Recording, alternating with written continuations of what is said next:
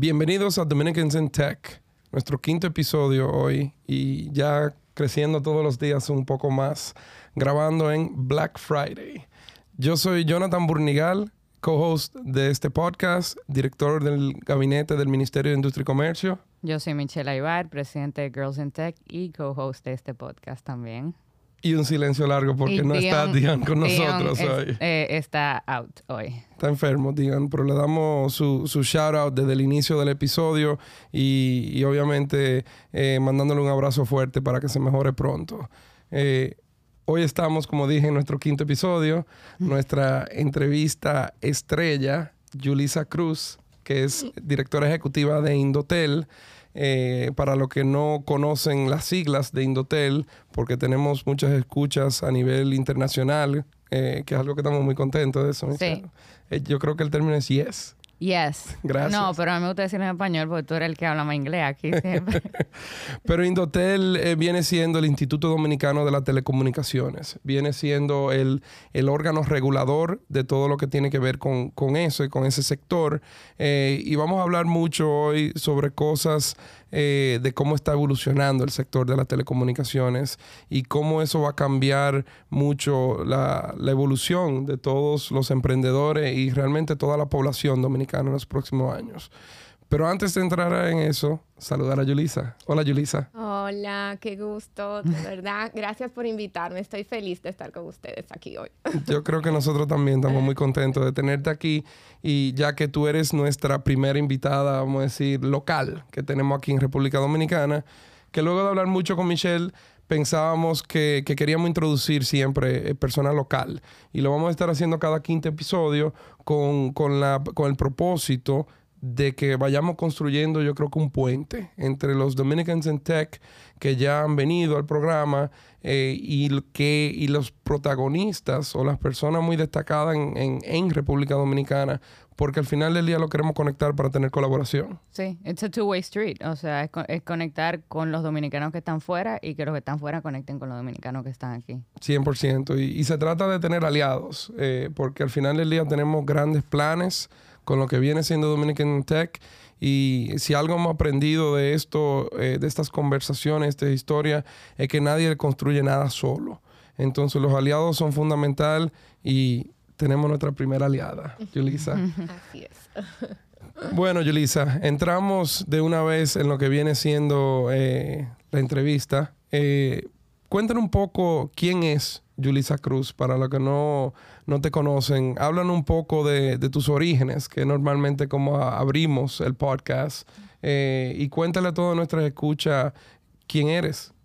Sí, em, tú sabes que como yo he escuchado podcasts anteriores y, y he escuchado estas historias maravillosas de, de dominicanos que nacen aquí, que luego se van muy pequeñitos a Estados Unidos y demás, pues mi historia es totalmente diferente. Claro. Yo soy... Hizo su tarea. Exactamente, Sí. yo soy dominicana, más dominicana que el plátano. este, y bueno, he vivido aquí casi toda mi vida. Este, estudié en un colegio tradicional, este, hice mi carrera en- de contabilidad en Intec em, y luego hice un máster en finanzas corporativas. Pero muy, muy jovencita, yo te diría que fue mi, mi segundo trabajo, eh, entré a, al Indotel, a, a trabajar en el Indotel. En los primeros años estuve en las áreas administrativas de finanzas, porque eso fue lo que, lo que estudié y me especialicé y creí en ese momento que sería mi vida, el mundo de las finanzas. Pero, pero ¿por qué? El mundo era cada vez, cada vez. Este, no sé. Yo honestamente no sé. Pero no es que- banquera, por lo menos no ¿Cómo lo vamos a entrar en que es banquera. Exactamente. Y te digo algo, eh, algo y es que eh, las telecomunicaciones son tan apasionantes que qué bueno. Ahora yo miro hacia atrás y dije, qué bueno que mi vida eh, dio este giro y entré a este mundo que uno sabe cuándo entra, pero sabe que de aquí yo no quiero salir. Esto, es- esto me apasiona, creo en esto. Eh, Las telecomunicaciones tienen un impacto transversal en la vida de todos y cada vez tiene más relevancia.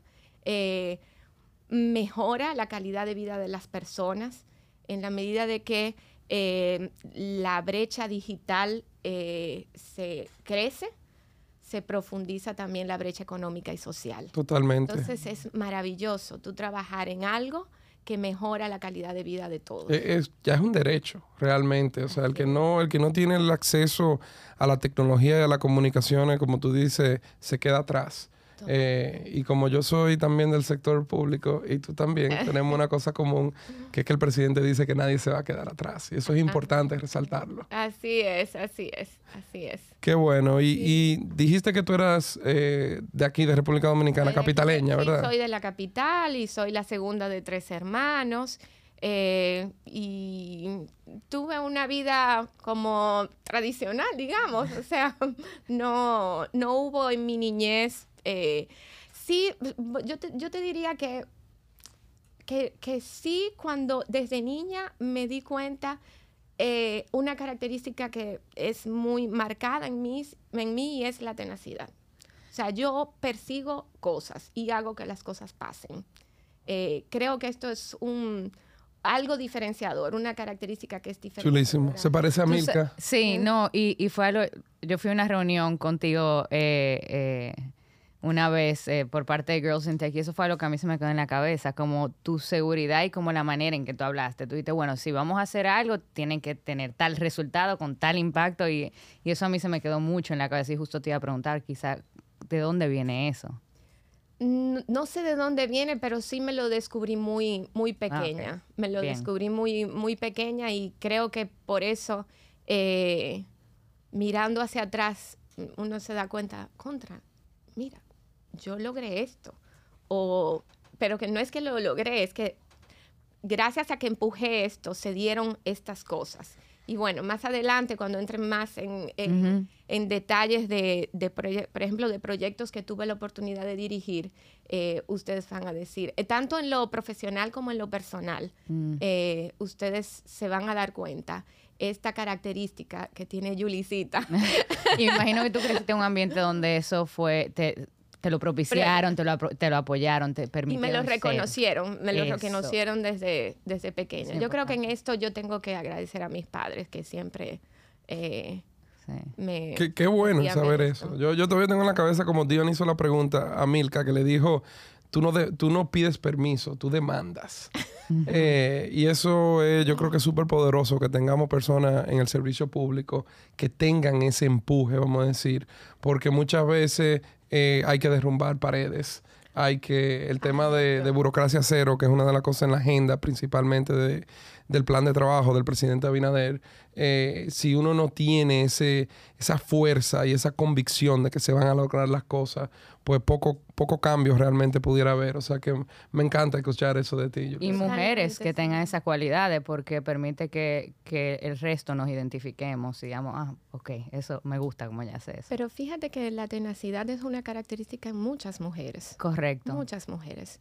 Tú sabes, Jonathan, que yo te escucho y la verdad es que en el Estado hay tanto trabajo que hacer para simplificar procesos.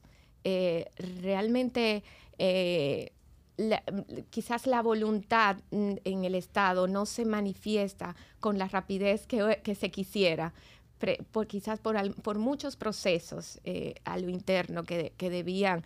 Y, te habla alguien que, trabaja en una institución descentralizada, Claro. que, que hay un poquito más de flexibilidad que en el resto que en el resto del estado, pero ahí hay mucho trabajo y mucha oportunidad de mejora. 100%. Y Yo creo que yo creo que el día que tú y yo nos conocimos, que tuvimos una llamada por Zoom, yo me introduje como el novato en la administración pública. Tú eres ya Sí, sí, la, sí, la yo soy experta. abuela, digamos que la abuela. La experta, la experta. Eh, entonces, eh, eso yo, yo, yo lo estoy viviendo y, y lo entiendo perfectamente. Y creo que, que, que mucho de eso va a cambiar porque, como bien dices, eh, hay mucho que se tiene que hacer. Y yo creo que todo el mundo está consciente de eso. Eh, pero hablan un poco de, de, de tu ser servidora pública, Yulisa, porque yo creo que una persona que tiene 20 años ya en el servicio público, eh, en la misma institución, que también es algo un poco, poco visto normalmente, eh, definitivamente tú tienes ese sentimiento de vocación. ¿Tú siempre sabías que ibas a ser servidora pública? No, no, no, no. ¿Cómo, cómo tú llegaste a Indotel? Pero, No, es que yo, de una forma increíble. Yo fui a mi dentista. Como den- comienzan todas las historias. Claro. Yo, yo fui a mi dentista y le dije que estaba comenzando una maestría y me dijo, eh, pásame un currículum. y, y pasó, y resultó que mi dentista me recomendó con la, el, el- el señor Orlando Jorge Mera, que era el, direct, el presidente del Consejo de Indotel en ese momento. Shout out al ministro. Eh, exactamente, ahora ministro de Medio Ambiente, muy querido y muy admirado, eh, eh, el señor Orlando Jorge Mera. Y bueno, eh, la vida te va llevando, la vida te va llevando. Yo entré en, un en el área de finanzas y, y rápidamente, desde que conocí el, sen- el sentido de la institución, o sea, para qué existe, eh, me enamoré del tema. Y dije, bueno, eh, ser servidor público, porque en el, en el tiempo se fueron presentando oportunidades a pasar al sector privado, pero ser servidor público te da la satisfacción de que tu trabajo impacta en la mayoría, en la sociedad. Mm. Cuando tú trabajas, no es lo que pasa cuando trabajas en el sector privado. Claro. Entonces, esto de crear política pública, ejecutar proyectos que impactan en la vida de las personas o que mejoran o agregan competitividad a tu país, que en, pasados el tema de la dominicanidad, que tanto se ha hablado en podcast anteri- en, episodios anteriores, eso te llena de mucha satisfacción. Ves ver cómo tu país se va, lo vas moviendo a otro, a otro nivel en la región, eh, es maravilloso. Entonces, Sí.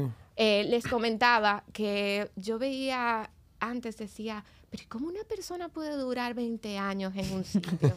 y, y- y a mí se, se me han pasado 20 años enamorada de lo que hago, inspirada.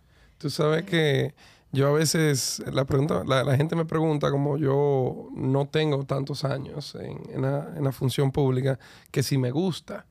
Y naturalmente la respuesta es, hay mucho trabajo, eh, hay que, eh, y el que, el que le gusta trabajar, pues obviamente agota a veces, no lo voy a negar, Eh, pero hay momentos, hay cosas, hay días en donde uno llega a su casa con una sonrisa y a veces son cositas, pero que, que tú sientes que hoy tuviste un impacto, que hoy tú ayudaste a algo, a alguien con algo que era muy importante para ellos. Y yo creo que en la función pública es uno de los pocos sitios en donde uno tiene la oportunidad de hacer esas cosas. Totalmente, Jonathan, totalmente. O sea, no lo puedes describir mejor. Imagínate en un sector como este.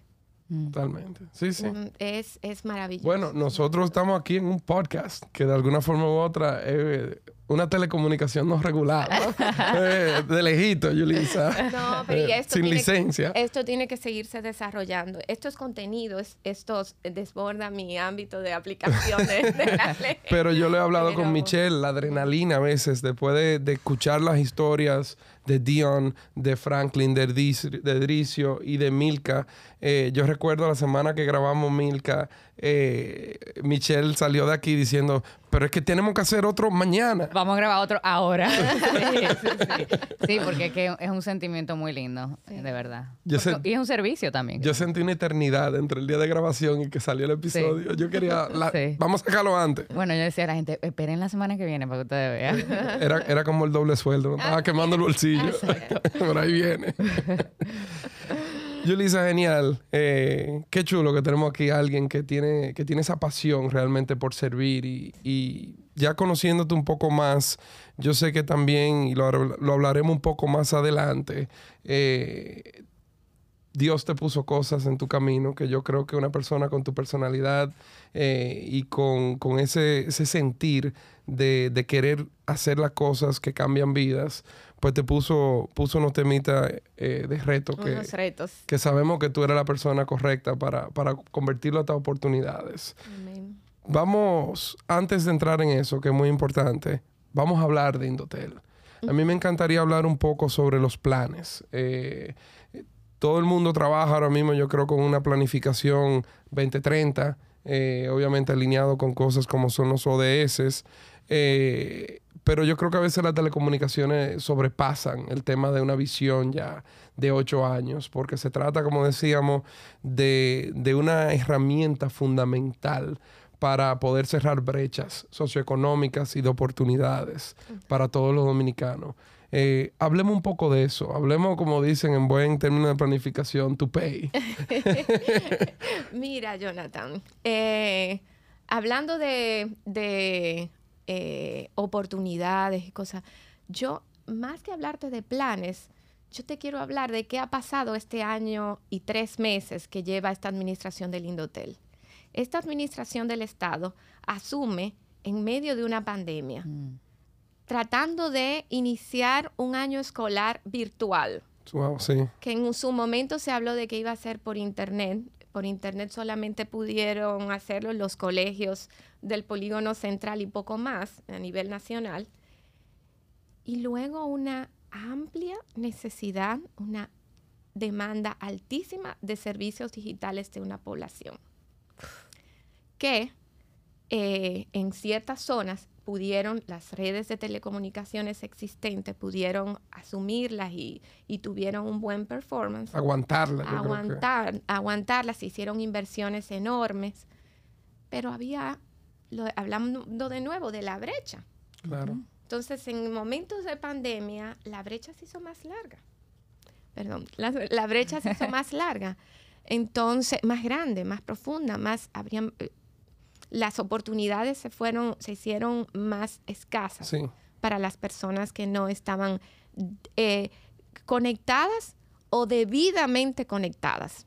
Porque hay, hay regiones en República Dominicana que sí existen varias redes de telecomunicaciones, pero quizás no con la capacidad de, aguantar o de, atender la demanda que, que tenía la población de servicios digitales. ¿Qué reto.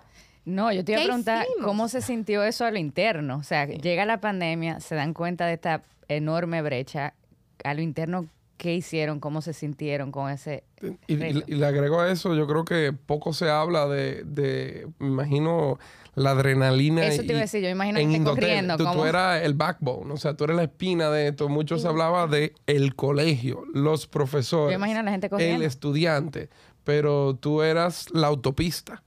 Totalmente. Entonces, rápidamente se dijo, bueno, tenemos que migrar este, esta necesidad o este plan, este deseo de que sea por... Tenemos que migrarlo a em, tecnología que es más robusta. Eh, el radio y la televisión, que, que eso sí llega, tiene muchos años, llega a todas partes. Pero, obviamente, teníamos que aplicar terapia de choque a, la situación. Y, inmediatamente el presidente Abinader dice, bueno, ¿qué hay que hacer? Bueno, hay que poner más recursos de espectro al sector para poder... Em, eh, poder eh, que se hagan rápido las inversiones para agregarle un carril a la autopista. ¿Qué significa recursos espectros? Espectros radioeléctricos, frecuencias para poder desarrollar los servicios. Pero siempre cuando se hace este tipo de implementación de política pública, tú tienes que apostar a la última tecnología. Claro, hay que ser futurista. Claro, estos esfuerzos es aplicando, porque sobre todo porque la tecnología te cambia muy rápido. Eh, estamos hablando de 5G, pero el próximo año, en la Cumbre Mundial de Radiocomunicaciones en, eh, de la UIT, vamos a hablar del espectro para la siguiente generación de servicios móviles de 6G. Cuando 5G todavía, bueno, República Dominicana es el eh, segundo país, el, segundo país en Latinoamérica en adjudicar frecuencias para 5G. ¡Wow! somos el, el primero fue Chile, después fuimos nosotros y ahora recientemente, hace un par de semanas, eh, eh, Brasil. Señores, los dominicanos estamos adelante, adelante. Pero hemos pasado, esto pasó, nosotros estábamos en total rezago en agosto del año pasado. Y en un año y tres meses, adelante, adelante. Y ya las empresas en los próximos meses, en, en los próximos meses, van a, eh, o semanas, o van a lanzar sus servicios 5G a la población. Wow. Increíble. ¿Qué significa eso? Sí, yo, yo eso te iba a preguntar, o sea, ¿cómo no va a cambiar la vida con eso, Yulisa? Y a otros. Mira, ustedes los que ven temas de industria y demás, el impacto del 5G es transversal a la industria de, a, eh, los procesos en las industrias, a la medicina, o sea, eh, se va a poder hacer em, em, eh, cirugías en vivo con robótica gracias a los servicios 5G no vamos, ni hablemos de, las, eh, de la experiencia usuario mm. de los servicios, eh, porque también es eh, nunca antes percibido por un usuario local. Claro. Este, y lo más lindo de todo es el mundo que se abre para los innovadores. Wow, me encanta. Hablamos, aquí hablamos mucho de la, economía de creadores, porque de eso han sido, yo creo, las personas que hemos entrevistado? Bueno, todas las empresas están apostando y generando eh, Innovation Labs a nivel mundial para que todos los eh, jovencitos, fiebruces y que se inventen. Este es el momento de inventar, de innovar. Ya las redes están aquí. República Dominicana está poniendo las herramientas para que la población joven, emprendedora, innovadora, cree Totalmente. Este es el momento, de, es, eh, lo que se espera en República Dominicana es una explosión de la creatividad de los innovadores. Yo te estoy oyendo y me estoy emocionando, Julissa. Estoy casi haciendo como un documentico aquí, de acuerdo a colaboración, Mickey, Indotel, para que lo firmemos aquí y, quizás de paso también nos sube el omega del internet en el ministerio. bueno, Jonathan, cálmate en chico.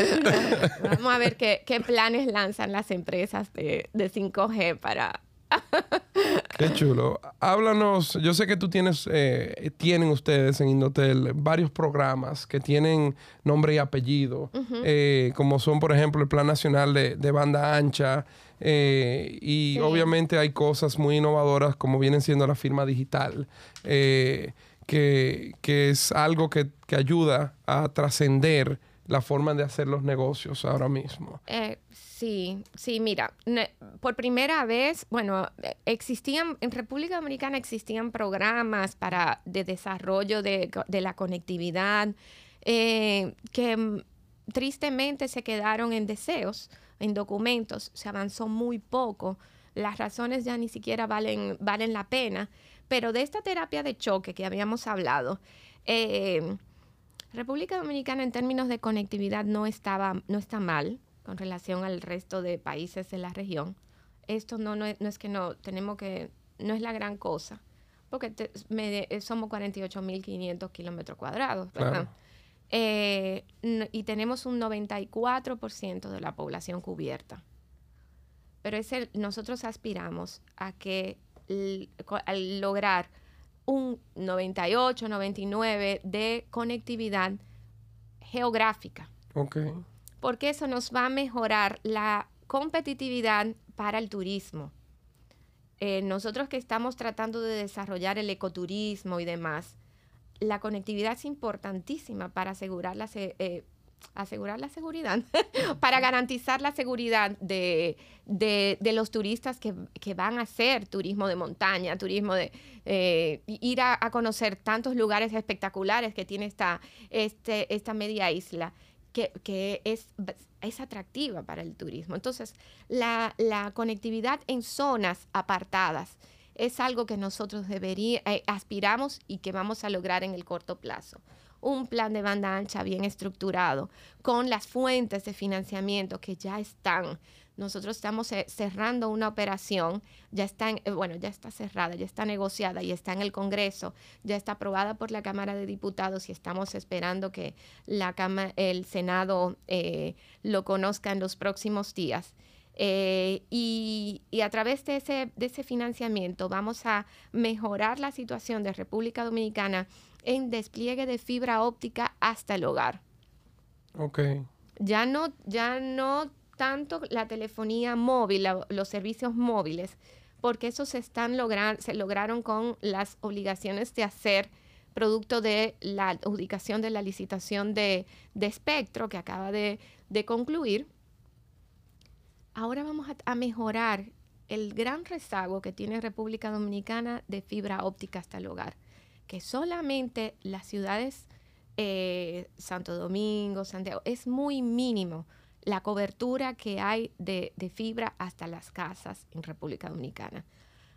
Con este proyecto vamos a lograr que todos los municipios, todos los municipios, no los municipios cabecera, todos los municipios de República Dominicana tengan fibra hasta el hogar. Buenísimo. ¿Cuál es el impacto de eso? ¿Cómo cambia eso la vida de esas personas? Tener, inter- ter- tener internet de banda ancha en tu casa te va a, va a permitir que los hogares mejoren sus habilidades digitales.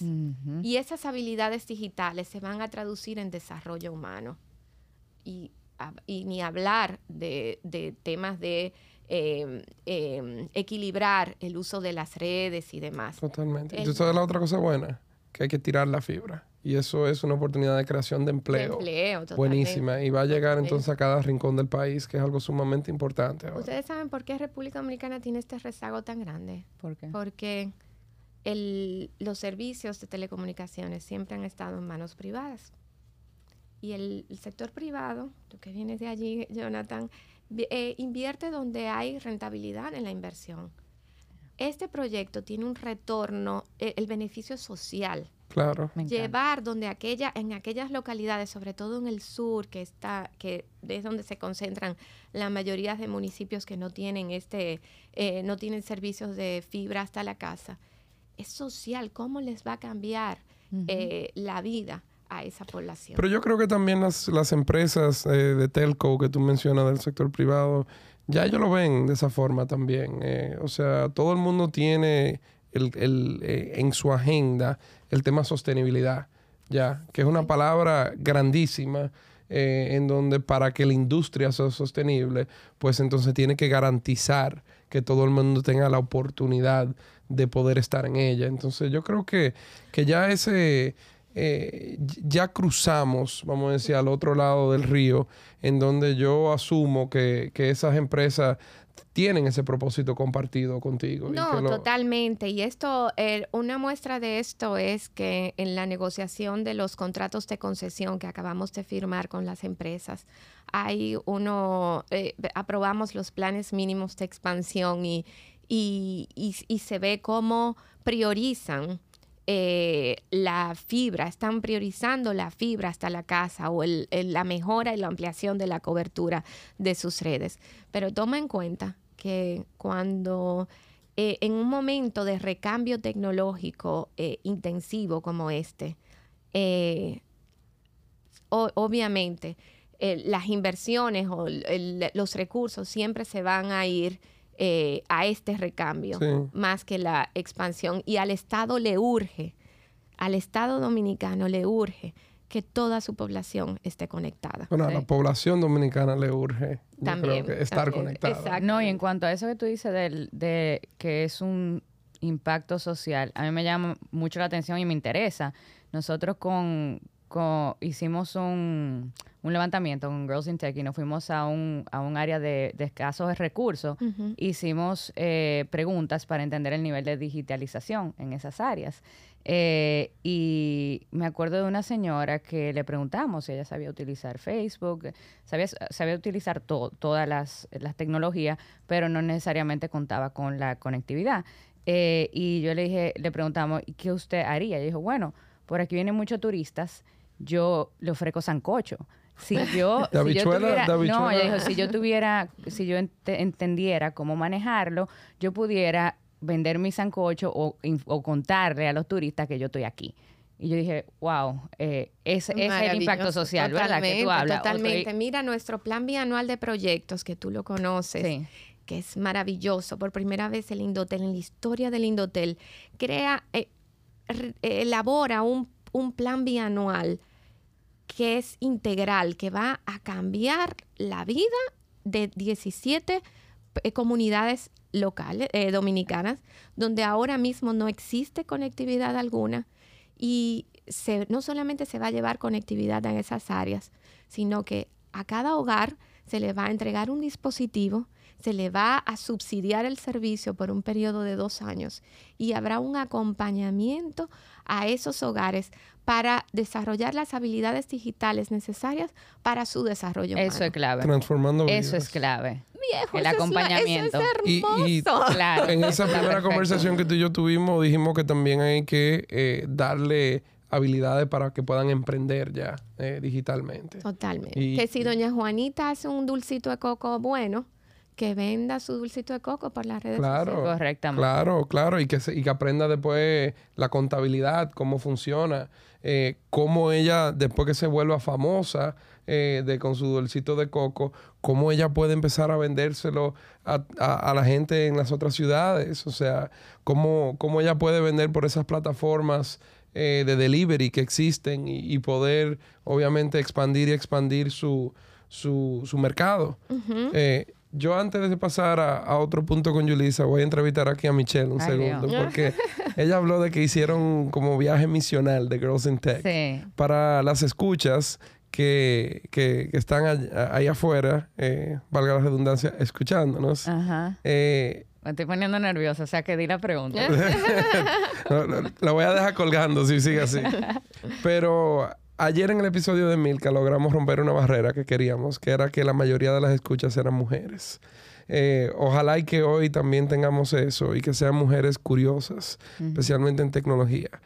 ¿Cómo ellas pueden unirse a esos viajes cuando ustedes lo hacen? ¿Y cómo pueden ellos participar en algo tan, tan importante como Girls in Tech? Simplemente nos escriben. Nosotros tenemos un Instagram, at Girls in Tech DR, o eh, entran a nuestra página, dominicanrepublic.girlsintech.org, ponen su correo y ya ahí está, son parte de nuestra comunidad. Nosotros siempre informamos cuando tenemos viajes al interior, cuando necesitamos voluntarios para cualquier evento y, y esa es la manera en que se pueden unir y participar de la comunidad. Interesantísimo. Y, y yo creo Y, que... acá- y siempre estamos haciendo eh, eh, iniciativas distintas. Tenemos programas que hacemos durante el año completo, tres o cuatro, pero también tenemos iniciativas comunitarias que, que nos han apoyado muchísimos estudiantes y súper lindo eh, esa parte. Impresionante. Y, y- y ahora también se les dejará saber a través de Dominican Tech cuando hayan esas Sí, claro. oportunidades de Claro. participar. Gracias a Jonathan que me abre el espacio. Eh, estamos trabajando con Michelle que, que- que haga más promoción de Girls in Tech porque definitivamente, eh, como ustedes saben, yo soy padre chancletero, o sea que eh, No, algún día ella me va a dejar eh, ser miembro de Girls in Ah. Tech. Tú, tú eres miembro. Los hombres pueden ser Pero miembros. por Dios, claro. Ah, magnífico. No, son aliados. Mándame la cuota de membresía. Eh, Rapidito. Pero vamos a volver a Yulisa, ya que después de esos 20, 20 segundos de, De de fama, nuestros ¿verdad? patrocinadores ahora, Girls in Tech, volvemos a Yulisa in Tech. Eh, Yulisa, emprendimiento eh, todos los días cambia. Eh, la burocracia eh, todos los días la queremos eliminar. Y definitivamente yo creo que el centro de eso es hasta eliminar los papeles que yo tengo delante con toda la nota que yo tenía preparando.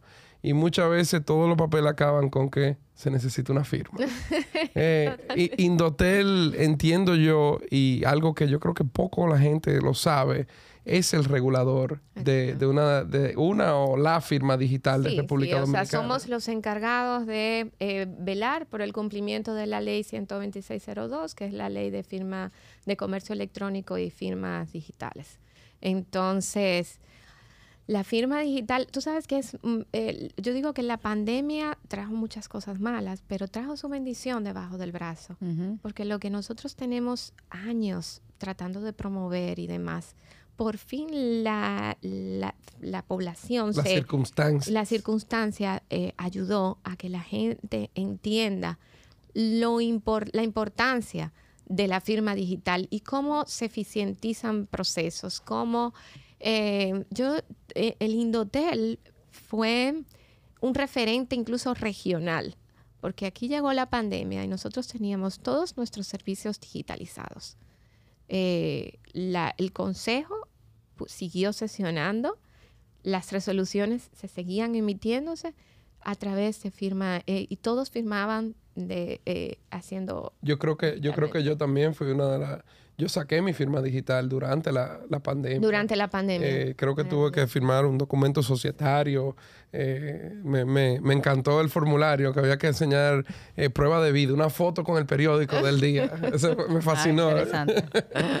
Pero eh, yo creo que sí, que todos de alguna forma u otra eh, no, llegamos a tener que usarla. Y por suerte, esto también ha hecho que a nivel del Estado eh, se haya masificado, se esté masificando el uso de la, de la firma. Pero, pero explíquenos un poco qué es la firma digital, porque yo creo que, que todos de algún, en algún momento u otro hacemos la firma del dedito en el teléfono, eh, el garabatico, eh, que, que muchas veces es válido para temas internos eh, en donde trabajamos, pero no necesariamente viene siendo lo mismo Mm. que una firma legal. No, no, Y- porque tu firma digital tiene un agente de certificación que te emite tu Ok. certificado. Y cuando, o sea, no es que yo, ellos reconocen que yo, ah, Yulisa firma su No, nombre. no es el banquero cambiándote el cheque, el cajero del banco, de que No. trata de nuevo. No, no, no. Es, o sea, tu firma digital es que tú, eh, cuando vas a firmar un documento, tú pones tu certificado, tu- o sea, te, te hacen un una serie- un- Tiene una dirección única. Es una dirección única y un agente de certificación de firma emite un, un- un certificado de que esa persona que firmó fue Jonathan Burnigal. ¿Cómo eso se traduce? eso- Ay, perdón. Perdóname, perdóname. Y esto, esta agencia de certificación tiene un reconocimiento mundial. Ok. ¿Entiendes? El código de barra o el, el QR que se emite con tu firma, de, con esa firma, es reconocida en, en el mundo entero. Excelente. ¿Cómo eso se traduce en una mejora para mí, por ejemplo, Michelle Aybar? O sea, ¿cómo se Para traduce? Michelle Aybar eh, es, es una mejora porque te evita trasladarte Ujú. a lugares mientras más instituciones reconozcan la firma digital, eh, va a impactar en la eficientización de los procesos. Ujú. Es por eso que estamos atacando tanto que en el en- a nivel de Estado se masifique el uso de la firma digital precisamente por agregar eficiencia a, a los procesos. Claro. Y yo Incluso creo nosotros como país debiéramos aspirar al desarrollo de la identidad digital, que toda la información personal Totalmente. esté en la nube y que tú tengas un certificado y que cu- cuando tú emitas, eh, tu, eh, cuando tú presentes tu documento, tú puedas acceder a tu licencia, a tu pasaporte, Claro. a tu información médica, a toda la información que el Estado acumula de Michelle. Por ejemplo, si yo quisiera abrir una cuenta de banco, yo puedo usar esa firma digital. Esa firma. oh, eh, estamos caminando a eso, a que el, el sistema, La eh, regulación. la regulación Llegue ahí. la- llegue Ok. a esto. Tú sabes- Pero hay mucho, hay muchos esfuerzos desde el Banco Central, la Superintendencia de Bancos para mover en ese sentido. No, y, y yo iba a decir que desde el punto de vista de servicio público, o sea, de los servicios a los ciudadanos, vamos a decir, es importantísimo que vayamos digitalizando, virtualizando, porque la realidad es que no, el, el Estado no tiene la forma de tener presencia en cada uno de los, de los municipios eh, y de alguna forma u otra eh, hay ciudadanos que necesitan un servicio.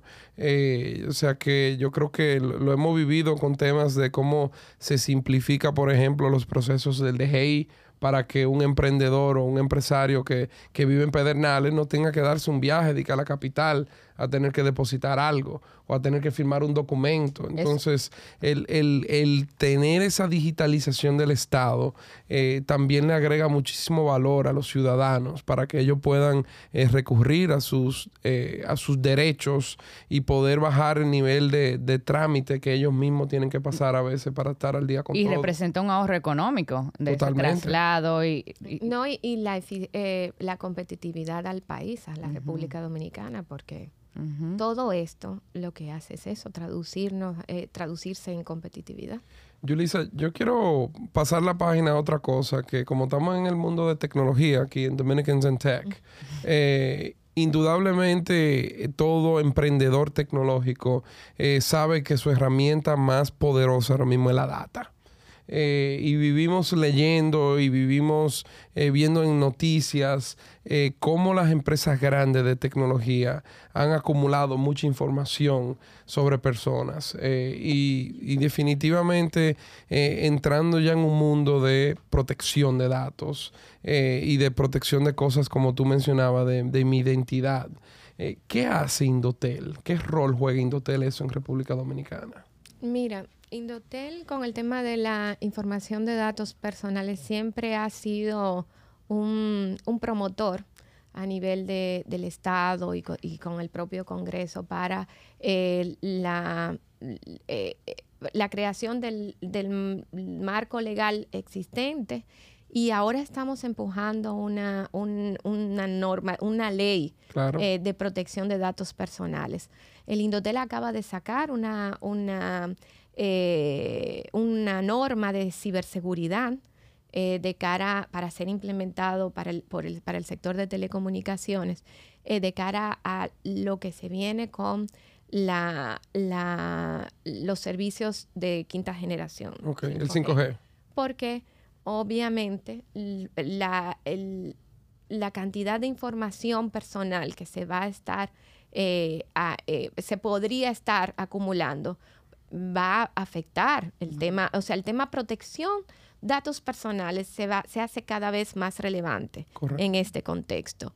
Y República Dominicana necesita atender el tema con urgencia. Eh, la visión eh, varía en el mundo eh, de, de, qué tanto o qué tan intrusiva debería ser una ley de protección de datos personales. Eh, obviamente hay un tema cultural que, debería ser atendido, eh, por lo que quizás el remedio que aplica en Europa no será lo, lo, lo, que se haga aquí en Dominicana. Qué complicado, porque la ley de Europa entiendo yo que tiene alcance hasta global, vamos a decir, si tú estás almacenando la información de un ciudadano, de un ciudadano Exactamente. Entonces, nosotros como país turístico y mirando el contexto global, tenemos que eh, elaborar un marco eh, legal bien pensado. Con el es un reto, es un reto el tema de cómo vamos a abordar eh, una nueva ley de, protección de datos personales. y, yo sé, y tú utilizaste una palabra que me chocó rápido, que fue cultura porque yo creo que tenemos que empezar a formar eh, emprendedores que tengan una cultura de ética. porque al final del día el, tema de la, protección de datos personales, yo creo que ahí, ahí es donde, donde muere toda esta conversación. O sea, está bien que tú la tienes, la información, especialmente si alguien tuvo el consentimiento de dártela, pero la gran pregunta es, ¿qué tú vas a hacer? ¿Y cómo la almacenas? Sí, sí, cómo tú la proteges. ¿Cómo la proteges? que por eso yo creo que Yulisa hablaba del tema de, de, de ciberseguridad.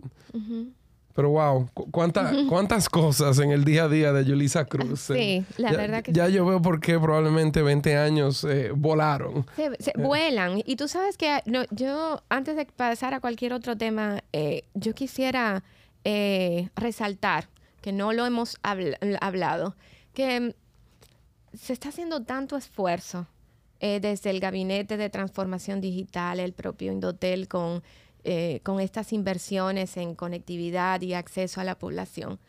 Pero yo quiero dejar el mensaje de que nada de esto serviría si la población no se capacita en el uso de las tecnologías tenemos que poner todos nuestros esfuerzos eh, que vayan encaminados a esto, que la persona use, la, población use la tecnología, pero sobre todo, y esto lo, lo dice el decreto presidencial que, que, eh, fue el, detonante de toda esta, esta política pública que ha implementado el Indotel, promover el uso productivo de la tecnología. 100%. Uso productivo. Totalmente. Entonces, en ese sentido también yo quisiera eh, eh, comentarles que el Indotel va a, eh, desplegar importantes recursos en esto, en, en ayudar a programas para que las personas desarrollen habilidades digitales eh, para, para la productividad y para el empleo. Eso es importantísimo. Es la base de todo, el ciudadano del futuro. Así es. No, y que tú puedes tener acceso, pero si no tienes la educación, no, no, la usas.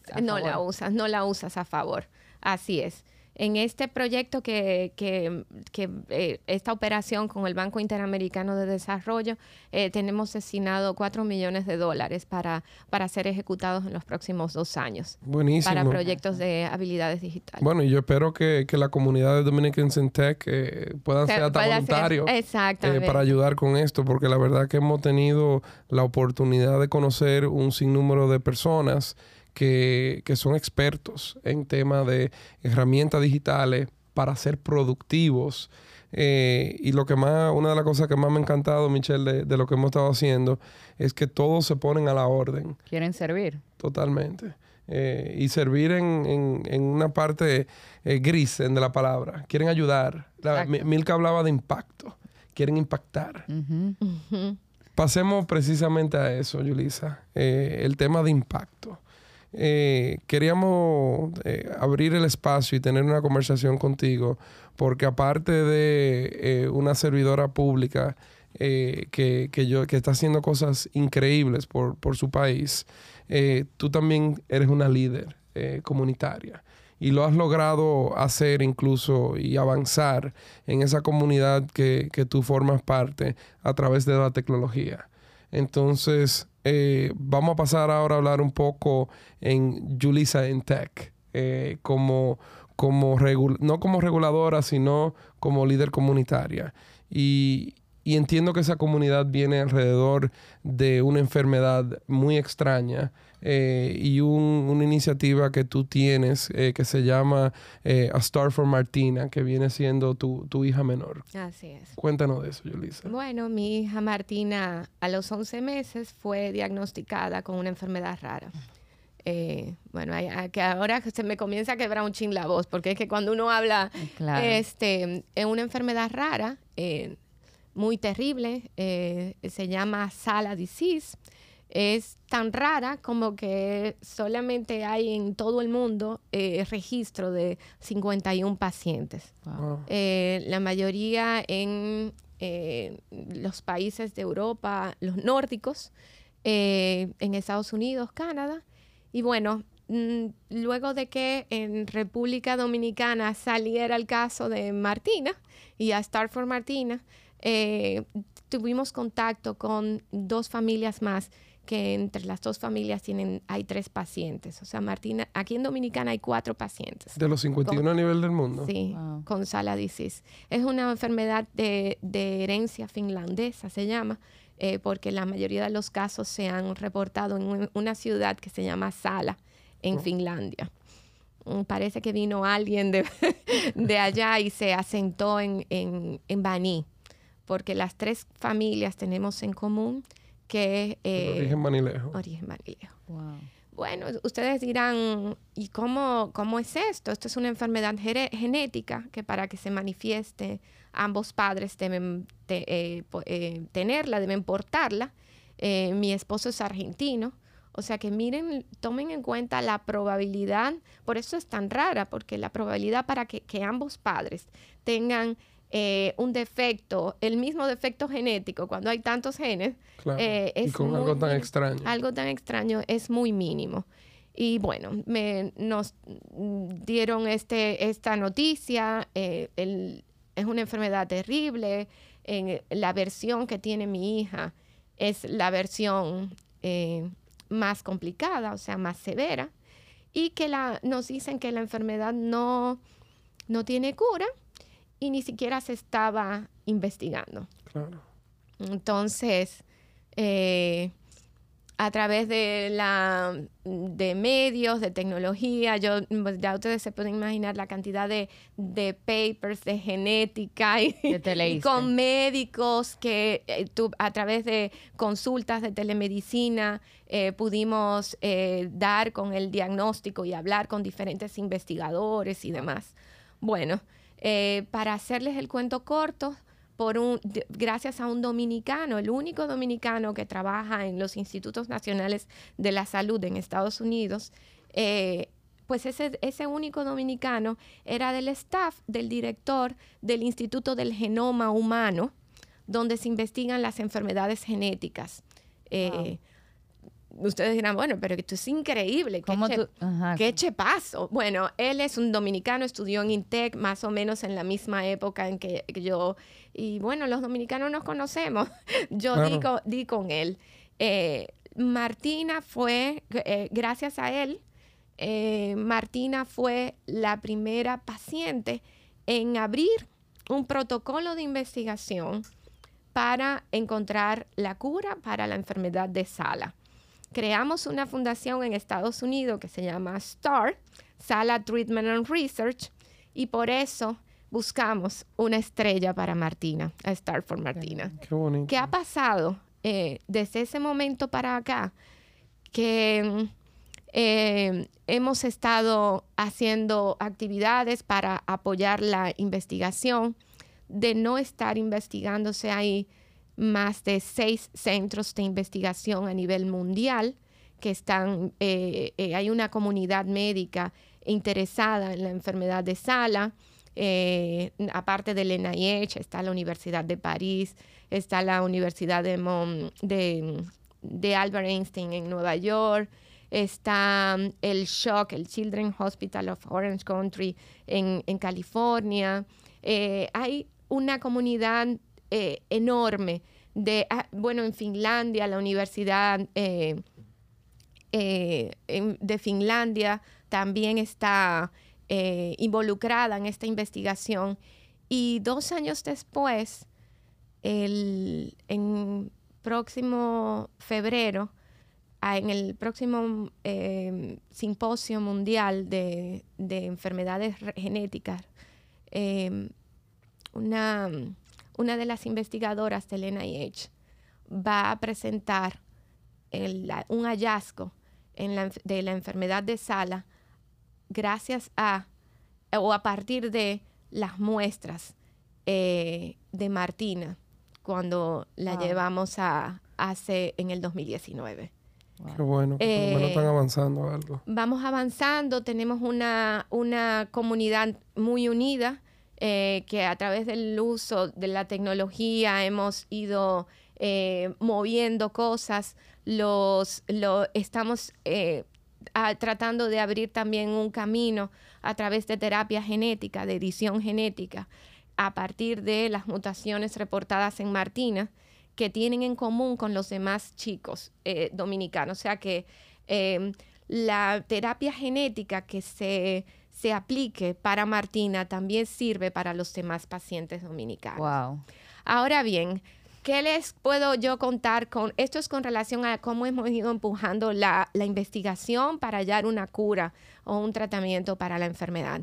Pero también tenemos que pensar en la calidad de vida de las personas que viven con enfermedades raras o con algún tipo de discapacidad. Y obviamente, yo que vivo en el mundo de la tecnología, también hemos eh, tocado puertas en ese sentido. Y Facebook, que ahora se llama Meta, eh, eh, también tiene un, eh, toda, ha desarrollado todo un, un Un suite. un, grupo, es un grupo y, y- y acciones y promueve desarrollos tecnológicos para ayudar a las personas que viven con discapacidad, eh, desde discapacidad visual, auditiva, eh, de, eh, de movilidad y, y, y es- me, me eh, he permi- me ha permitido, eh, todo esto me ha permitido como ir abriendo espacios de diálogo, eh, incluso en, el, en la Unión y- Internacional de las Telecomunicaciones. Wow. Hay todo un grupo creado para las Américas, para desarrollo de, de, habil- de-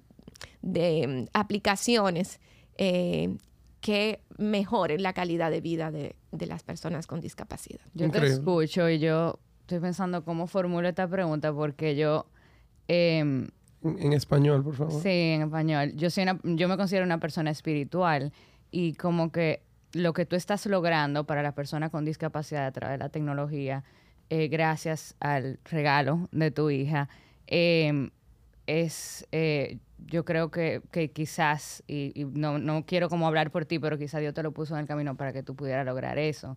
Mira, eh, definitivamente yo no sé qué tanto ustedes manejan lo, lo- lo espiritual o la fe, pero Cada quien. el diagnóstico de mi hija me pegó durísimo, nos pegó durísimo.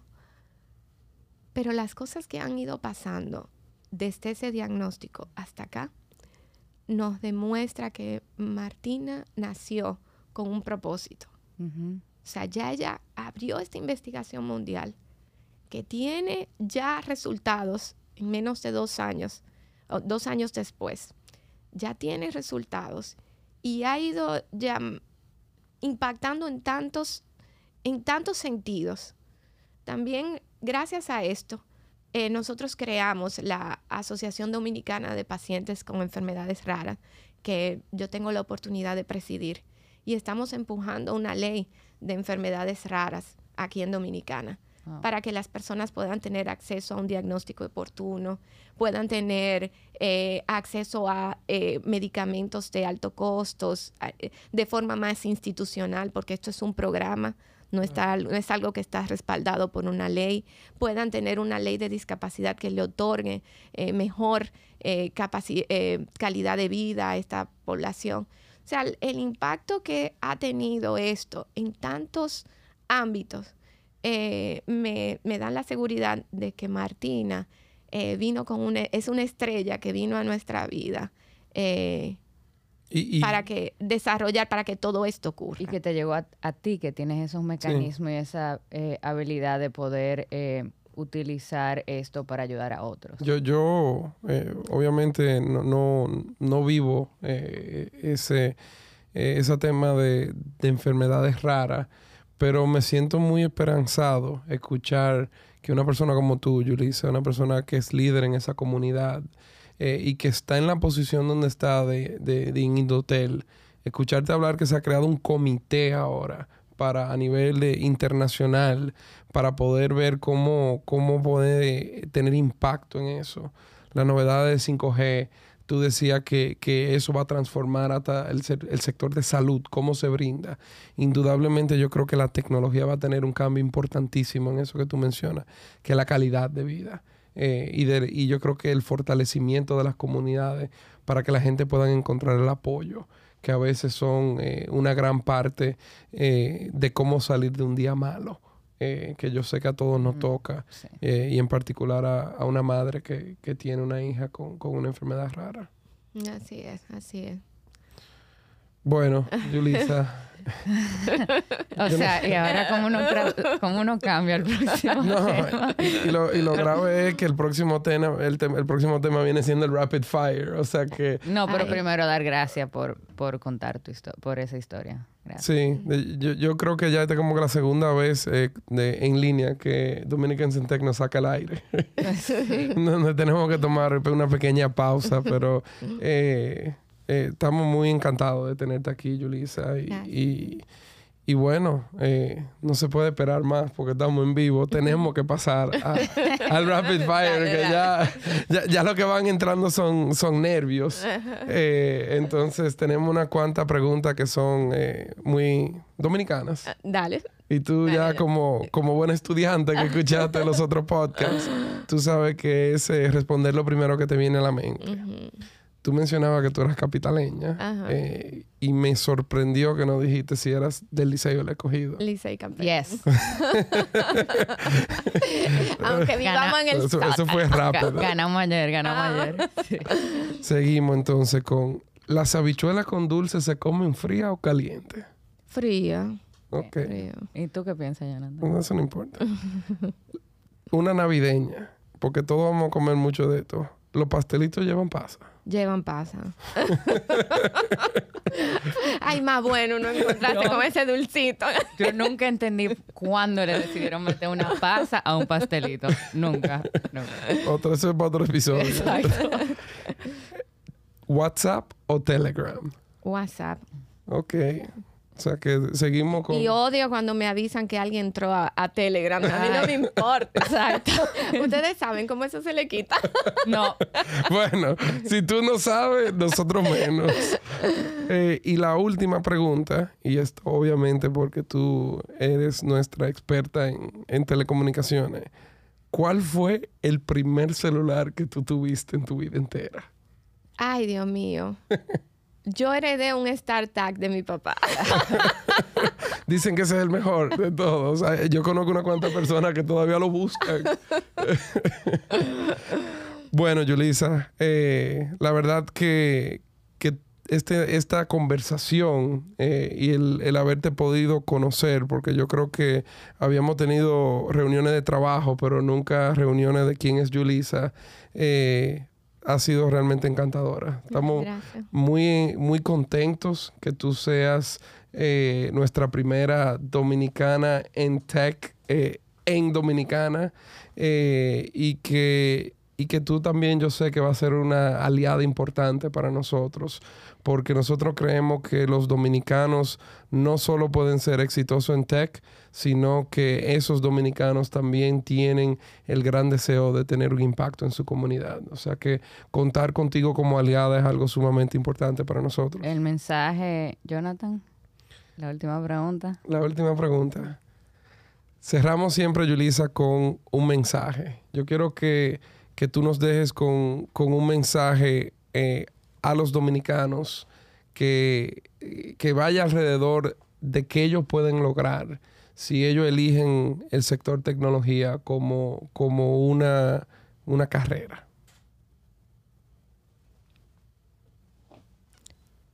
Yo a los dominicanos quiero inspirarlos en que la tecnología cambia la vida de las personas.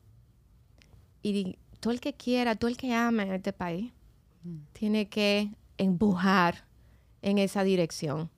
Que crean en la tecnología como un catalizador de sueños eh, y de hacer de este país un lugar mejor. Que si estamos orgullosos ahora, ese orgullo se va a multiplicar. Buenísimo. Siempre cerramos Un bien. ¿eh? catalizador de sueños. Eso me quedo con esa. Bueno, Yulisa, Michelle, un verdadero placer compartir este espacio con ustedes y a todos nuestros escuchas, darle las gracias por eh, unirse nuevamente a este episodio en Dominicans in Tech.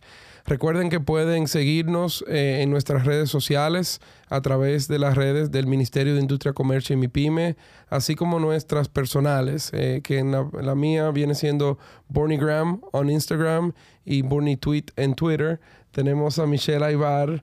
eh, En Instagram y Twitter. y es con doble L y una E al final. Y Dion no está aquí, pero le tenemos el shout out que viene siendo Dion Baez.